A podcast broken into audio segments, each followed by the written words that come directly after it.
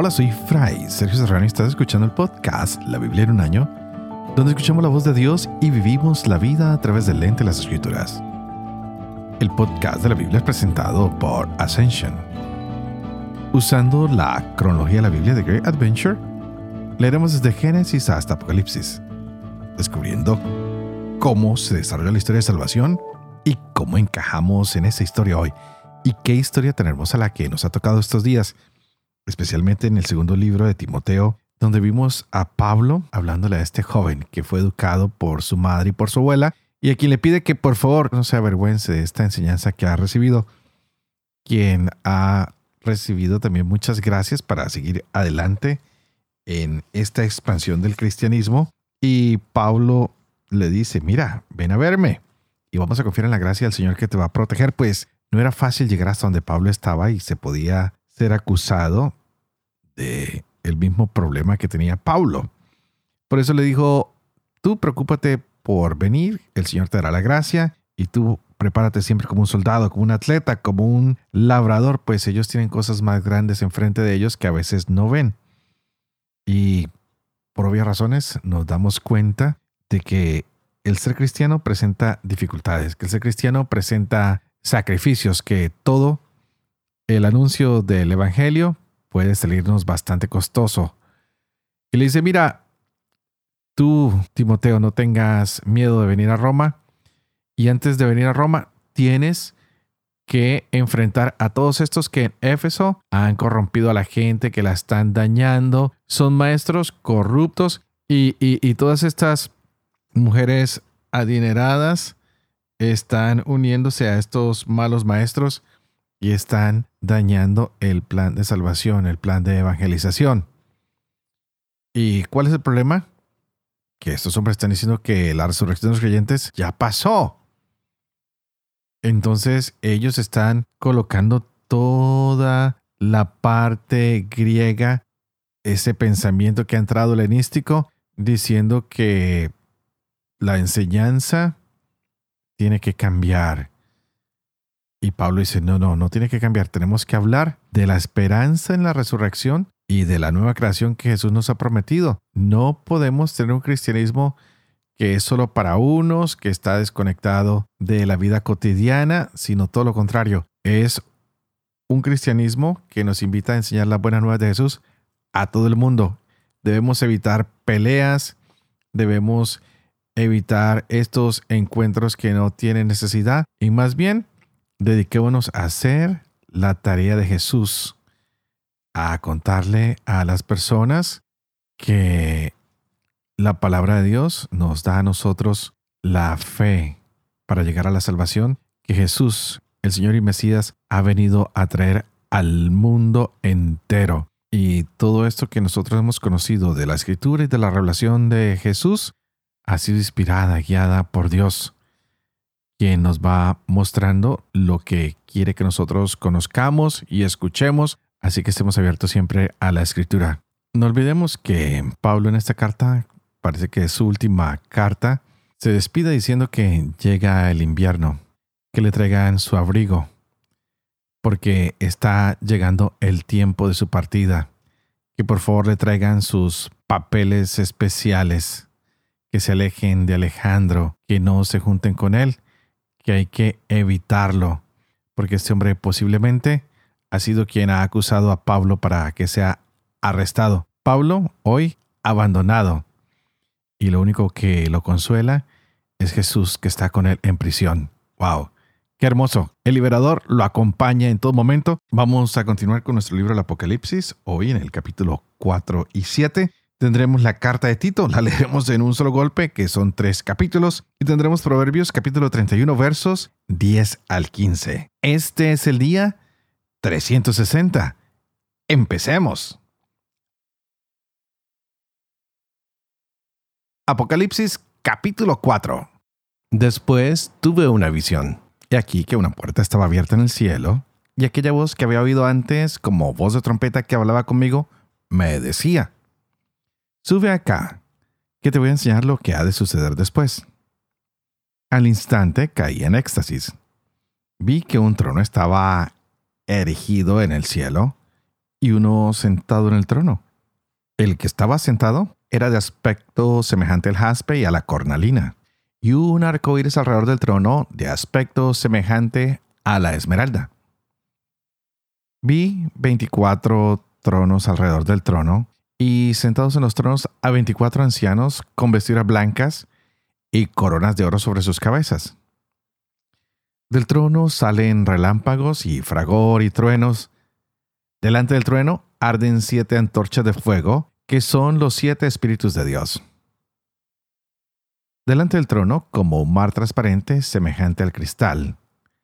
En medio del trono y en torno al trono, cuatro vivientes llenos de ojos por delante y por detrás. El primer viviente como un león. El segundo viviente como un novillo. El tercer viviente tiene un rostro como de hombre. El cuarto viviente es como un águila en vuelo. Los cuatro vivientes tienen cada uno seis alas.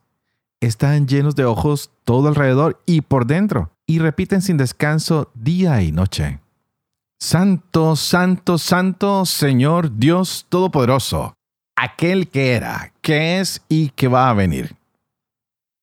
Y cada vez que los vivientes dan gloria, honor y acción de gracias al que está sentado en el trono y vive por los siglos de los siglos, los veinticuatro ancianos se postran ante él que está sentado en el trono y adoran al que vive por los siglos de los siglos y arrojan sus coronas delante del trono diciendo, Eres digno, Señor Dios nuestro, de recibir la gloria, el honor y el poder, porque tú has creado el universo, por tu voluntad existe y fue creado. Vi también en la mano derecha del que está sentado en el trono un libro, escrito por el anverso y el reverso sellado con siete sellos. Y vi un ángel poderoso que proclamaba con voz fuerte, ¿quién es digno de abrir el libro y soltar sus sellos? Pero nadie era capaz, ni en el cielo, ni en la tierra, ni bajo la tierra, de abrir el libro ni de leerlo. Y yo lloraba mucho porque no se había encontrado a nadie digno de abrir el libro ni de leerlo. Pero uno de los ancianos me dice, no llores, mira, ha triunfado el león de la tribu de Judá, el retoño de David. Él podrá abrir el libro y sus siete sellos. Entonces vi de pie en medio del trono y de los cuatro vivientes y de los ancianos un cordero como degollado. Tenía siete cuernos y siete ojos, que son los siete espíritus de Dios enviados a toda la tierra. Y se acercó y tomó el libro de la mano derecha del que está sentado en el trono. Cuando lo tomó, los cuatro vivientes y los veinticuatro ancianos se postraron delante del Cordero. Tenía cada uno una citra y copas de oro llenas de perfumes, que son las oraciones de los santos y cantan un cántico nuevo diciendo, Eres digno de tomar el libro y abrir sus sellos, porque fuiste degollado, y compraste para Dios con tu sangre hombres de toda raza, lengua, pueblo y nación. Y has hecho de ellos para nuestro Dios un reino de sacerdotes y reinan sobre la tierra. Y en la visión oí la voz de una multitud de ángeles alrededor del trono, de los vivientes y de los ancianos. Su número era miriadas de miriadas y millares de millares, y decían con fuerte voz, Digno es el Cordero degollado de recibir el poder, la riqueza, la sabiduría, la fuerza, el honor, la gloria y la alabanza. Y toda criatura del cielo, de la tierra, de debajo de la tierra y del mar, y todo lo que hay en ellos, oí que respondían, Al que está sentado en el trono y al Cordero, alabanza, honor, gloria y poder por los siglos de los siglos. Y los cuatro vivientes decían, Amén. Y los ancianos se postraron para adorar. Y seguí viendo cuando el Cordero abrió el primero de los siete sellos. Oí al primero de los cuatro vivientes que decía con voz como de trueno, Ven. Miré y había un caballo blanco. Y el que lo montaba tenía un arco se le dio una corona y salió como vencedor y para seguir venciendo. Cuando abrió el segundo sello, oí al segundo viviente que decía, ven. Entonces salió otro caballo rojo.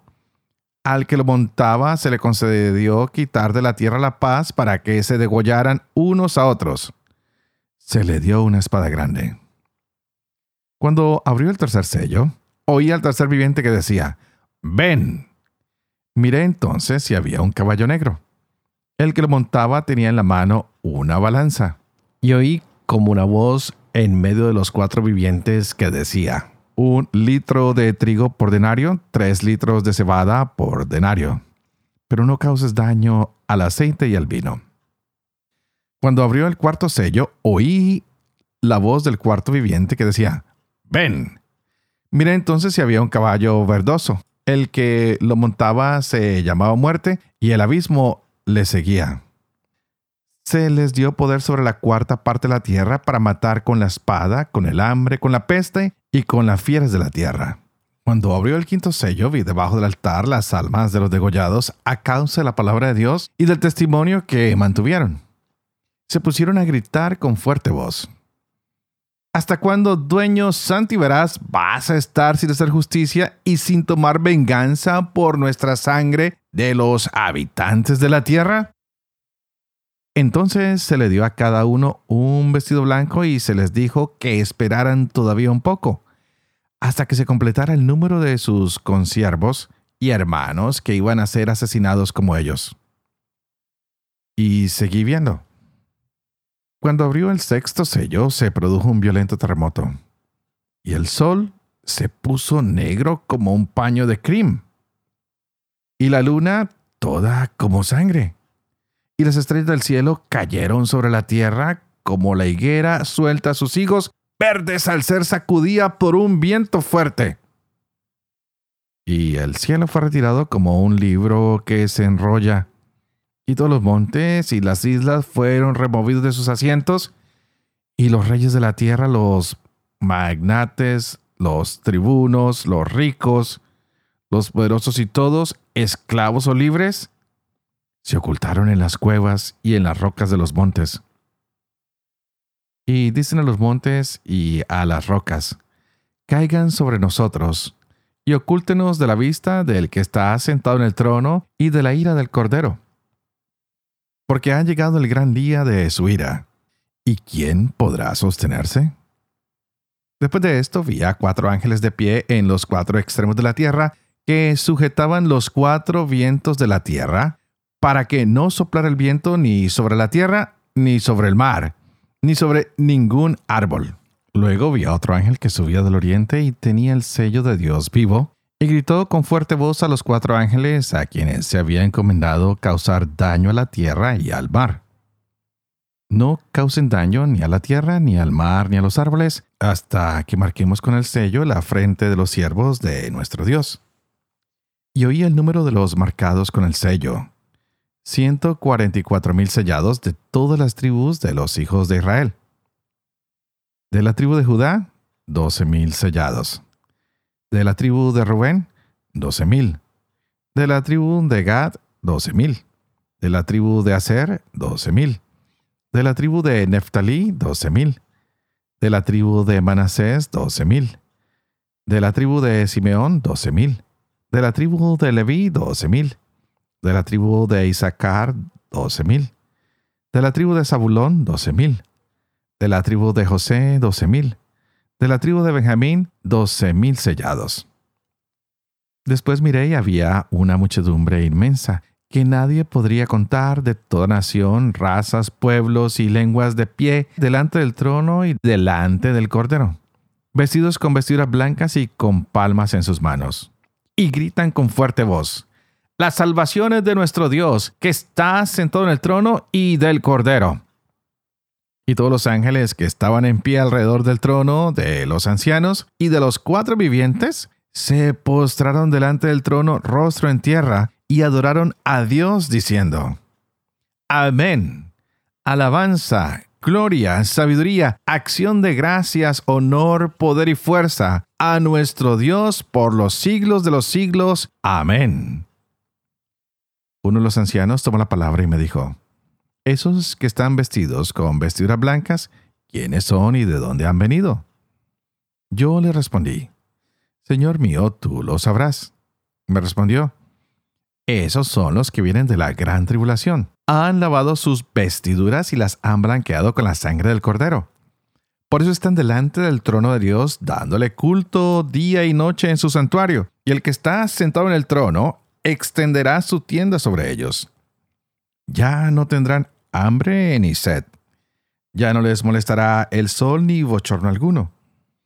Porque el Cordero, que está en medio del trono, los apacentará y los guiará a los manantiales de las aguas de la vida. Y Dios enjugará toda lágrima de sus ojos.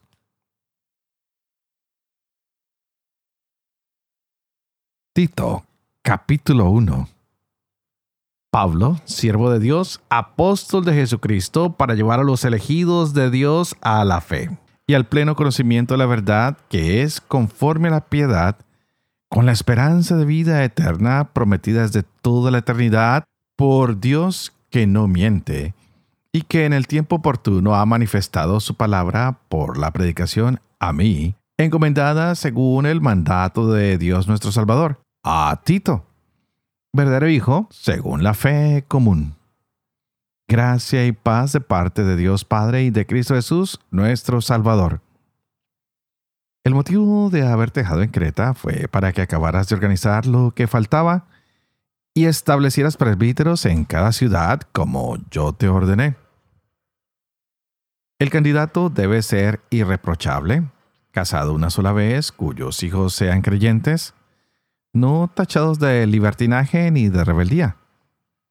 Porque el episcopo, como administrador de Dios, debe ser irreprochable, no arrogante, no colérico, no bebedor, no violento, no dado a negocios sucios, sino hospitalario, amigo del bien, sensato, justo, piadoso, dueño de sí. Que esté adherido a la palabra fiel conforme a la enseñanza, para que sea capaz de exhortar con la sana doctrina y refutar a los que la contradicen. Porque hay muchos rebeldes, vanos habladores y embusteros, sobre todo entre los de la circuncisión, a quienes es necesario tapar la boca, porque son hombres que trastornan familias enteras enseñando por torpe ganancia lo que no deben. Uno de ellos, profeta suyo, dijo, Cretenses, siempre mentirosos, malas bestias, vientres perezosos. Este testimonio es verdadero. Por tanto, repréndelos severamente, a fin de que conserven sana la fe, y no den oídos a fábulas judaicas ni a mandamientos de hombres que se apartan de la verdad. Para los limpios todo es limpio, mas para los contaminados y no creyentes nada hay limpio, pues su mente y conciencia están contaminadas. Profesan conocer a Dios, mas con sus obras lo niegan. Son abominables y rebeldes e incapaces de toda obra buena. Mas tú enseña lo que es conforme a la sana doctrina, que los ancianos sean sobrios, dignos, sensatos, sanos en la fe, en la caridad, en la paciencia, en el sufrimiento, que las ancianas asimismo sean en su porte cual conviene a los santos, no calumniadores ni esclavas de mucho vino, maestras del bien, para que enseñen a las jóvenes a ser amantes de sus maridos y de sus hijos, a ser sensatas, castas, hacendosas, bondadosas, sumisas a sus maridos, para que no sea injuriada la palabra de Dios. Exhorta igualmente a los jóvenes para que sean sensatos en todo. Muéstrate como modelo de bellas obras, pureza de doctrina, dignidad, palabra sana, intachable, para que el adversario se avergüence no teniendo nada malo que decir de nosotros. Que los esclavos estén sometidos en todo a sus dueños, que sean complacientes y no los contradigan. Que no los defrauden, antes bien, muestren una fidelidad perfecta para honrar en todo la doctrina de Dios nuestro Salvador. Porque se ha manifestado la gracia salvadora de Dios a todos los hombres, que nos enseña a que, renunciando a la impiedad, y a las pasiones mundanas, vivamos con sensatez, justicia y piedad en el tiempo presente, aguardando la feliz esperanza y la manifestación de la gloria del gran Dios y Salvador, nuestro Jesucristo, el cual se entregó por nosotros a fin de rescatarnos de toda iniquidad y purificar así un pueblo que fuese suyo, deseoso de bellas obras.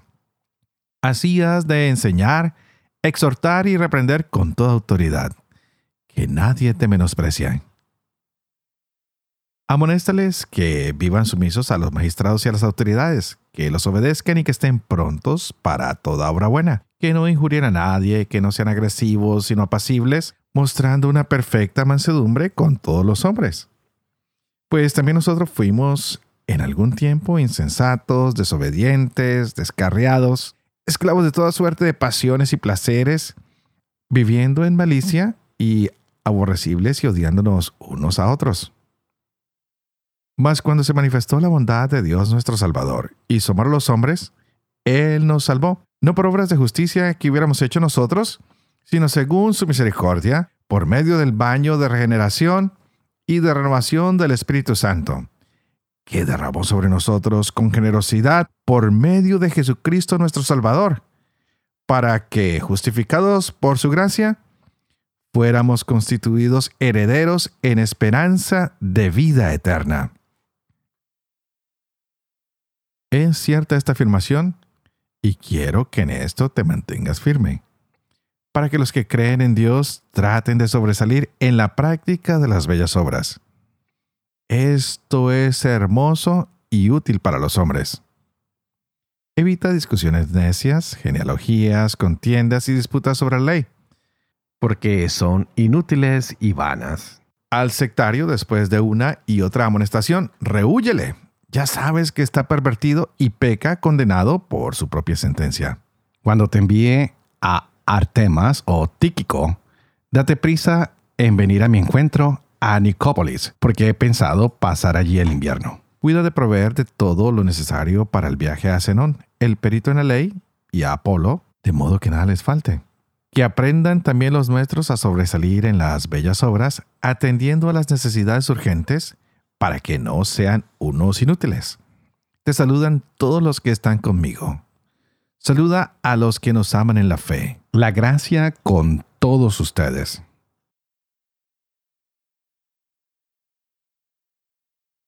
Proverbios capítulo 31, versos 10 al 15. ¿Quién encontrará a una mujer ideal. Vale mucho más que las piedras preciosas. Su marido confía plenamente en ella, pues no carecerá de nada. Le da beneficios sin pérdidas todos los días de su vida. Adquiere lana y lino y los trabaja con finas manos. Es como un barco mercante que trae de lejos sus provisiones.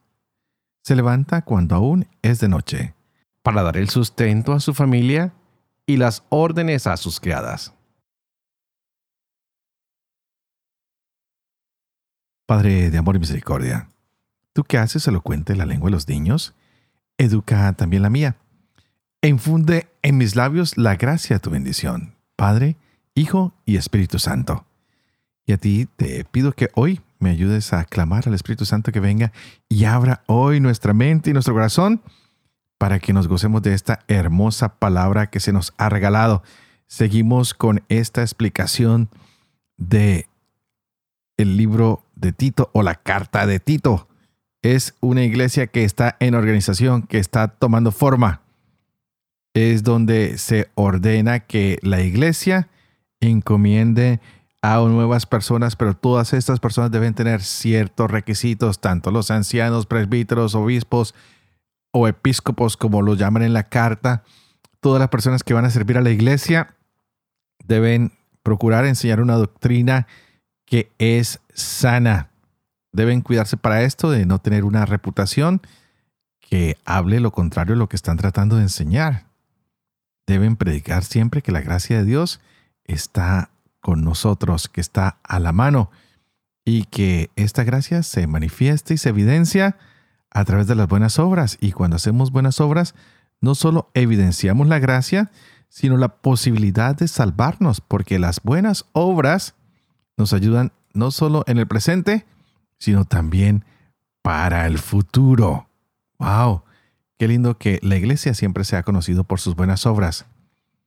Que nos reconozcan a nosotros también por cada una de las cosas que hacemos o decimos, que seamos personas que escapan a los comentarios a las cosas de mal gusto. Me pareció muy interesante esta pequeña pero sustanciosa carta que creo que es más actual que nunca en cada una de nuestras iglesias, en cada una de nuestras comunidades, y que nos va a decir que la institución de los presbíteros fue necesaria, pero también buscaban siempre a personas que fueran irreprochables, que no fueran rebeldes ni entregados al libertinaje, que fueran sensatos, justos, piadosos, dueños de sí. Y de esta manera se podía hacer una adhesión fiel a la palabra y se podía actuar conforme a la enseñanza, que estos hombres fueran capaces de exhortar siempre a todos con finas y suaves y sanas doctrinas para que pudieran refutar los que los contradicen. Lindo, pero también para los fieles. Se pedían cosas muy hermosas y se siguen pidiendo hasta el día de hoy. Que sean personas sobrias, dignas, sensatas, sanos en la fe, en la caridad, en la paciencia, en el sufrimiento. Qué hermoso. Yo no sé si tú en estos momentos has crecido con esta experiencia de la Biblia en un año en tu vida. Y ya puedes decir, wow, he aprendido tanto que puedo hablar un poco más de mi fe. Puedo ser un poco más paciente. Puedo ser más bondadoso, sumiso, sumisa. Puedo ser una mejor esposa, mejor esposo. Quiero mantenerme en la pureza de la doctrina, vivir en dignidad, llevar esta palabra santa e intachable por todos los lugares del mundo. Pidamos por cada uno de nosotros que podamos cada día guardar con feliz esperanza la manifestación de la gloria de Dios en nuestras vidas, pues Él se entregó por ti y por mí. Así que nosotros seamos esos heraldos de llevar a un Cristo que está vivo, sobre todo siendo personas que cumplen con la autoridad, que son respetuosos del prójimo, que pueden sobresalir, siempre no por su ira o por su fuerza, sino por sus obras bellas y hermosas. Pues eso es lo que es realmente útil para los hombres. Ya no necesitamos tanta violencia, tenemos que ser gente de paz. Por eso me encanta siempre cómo nos despiden estos hombres en sus cartas, orando por nosotros, animándonos y diciéndonos que nos amemos en la fe y deseando que la gracia de Dios esté con nosotros todos los días de nuestra vida. Bueno, con esto terminamos el programa de hoy. Ya mañana al inicio hablaremos un poco más del Apocalipsis, de estos sellos y libros que se están destapando y de este Cordero que se ha entregado. Por ahora, oro por ustedes. Ustedes, por favor, oren por mí, para que pueda seguir siendo fiel a este ministerio que se me ha encomendado, para que pueda vivir con fe lo que leo, lo que enseño, para que pueda enseñar siempre la verdad y sobre todo para que pueda cumplir lo que he enseñado. Y que la bendición del Padre, del Hijo y del Espíritu Santo descienda sobre cada uno de ustedes y los acompañe siempre. Que Dios los bendiga.